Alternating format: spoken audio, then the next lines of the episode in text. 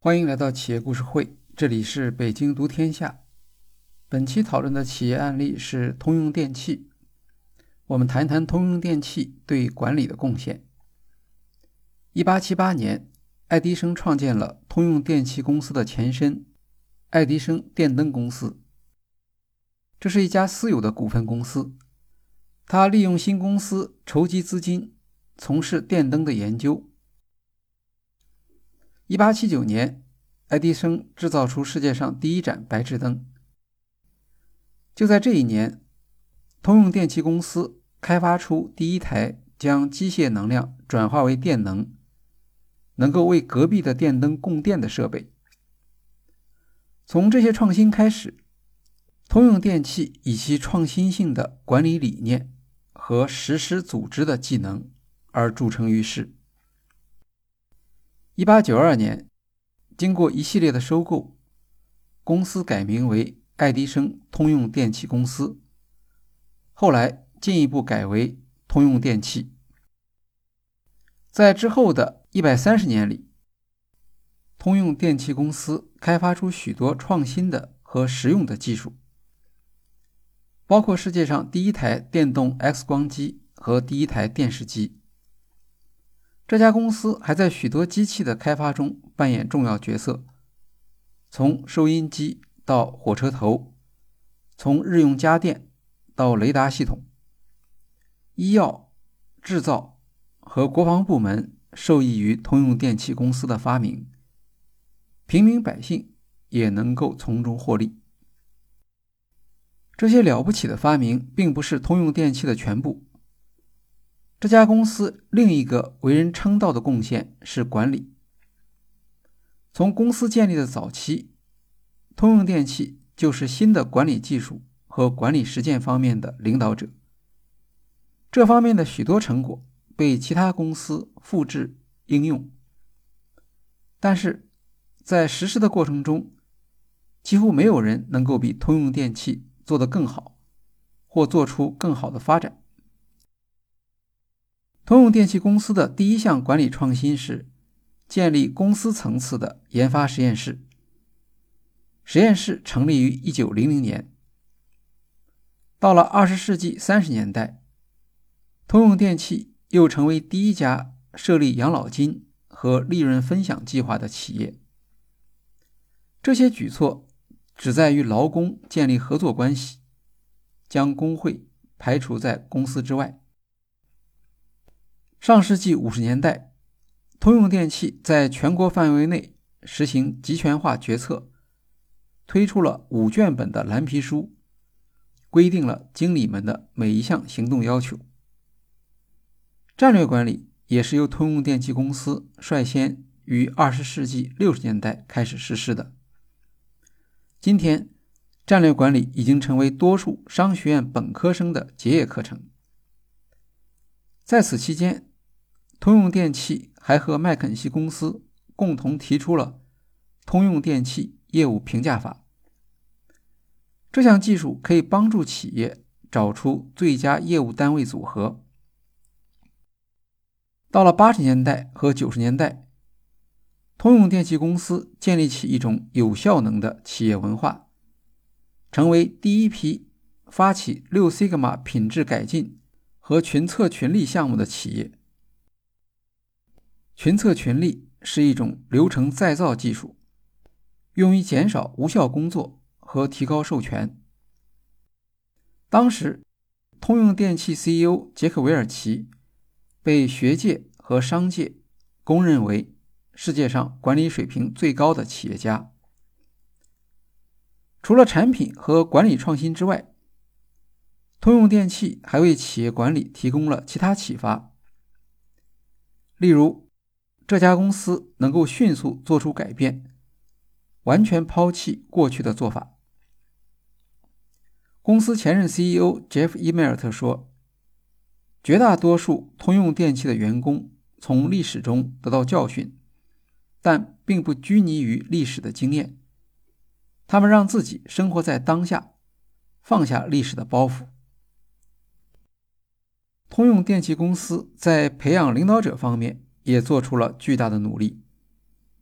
他有一项备受争议的政策，每年要解雇绩效位于倒数百分之十的员工。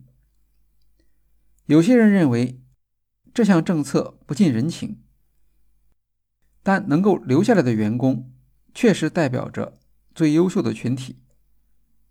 他们在这项政策的激励下，努力超越自己的战略目标。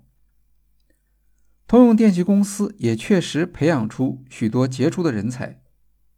通用电气的领导人继任计划是行业内公认的典范，它的长期成功在很大程度上得益于领导人继任计划，总是能够选出最优秀的继承人。当然，通用电气公司的继承人竞争非常激烈，培养时间也很长。失败的候选人，往往在消息一公布，就会有许多别的企业来挖掘。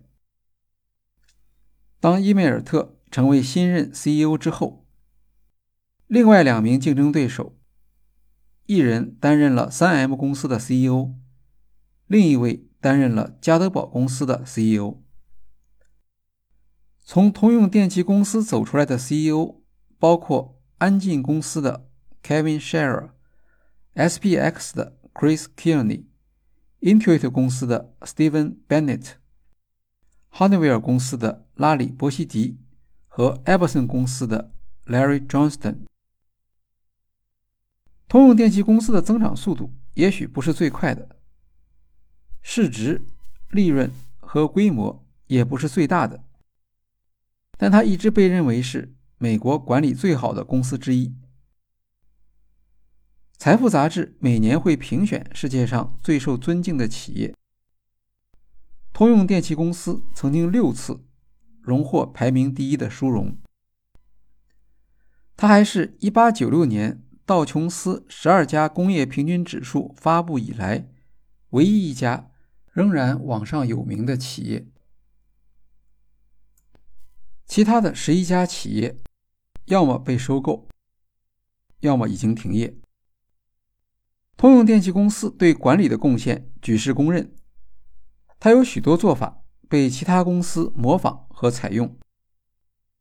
例如，戴尔电脑公司每年派出十五名领导人参加通用电气公司的培训项目。Epson 超市的 Larry Johnston 对通用电气的人力资源管理极为推崇。他说：“通用电气拥有最好的员工队伍。”即使在这方面做到最好的其他公司，也无法望其项背。正是对人的激情，让通用电气公司的领导者们在人力资源管理上花费大量的时间。有了最好的员工，你就不必担心执行的问题，因为他们一定能够做到。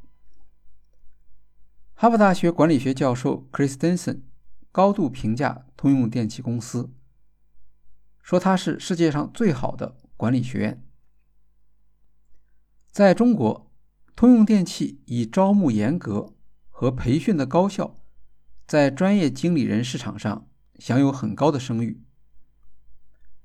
通用电气管理学派在过去一个世纪的时间里，扮演着教导和培训企业界的角色。他会不会将这一角色带入下一个百年？尽管人们对此抱有期待，但慢慢的，这家百年企业还是开始遇到麻烦。二零一七年十一月，通用电气宣布减少一半股息。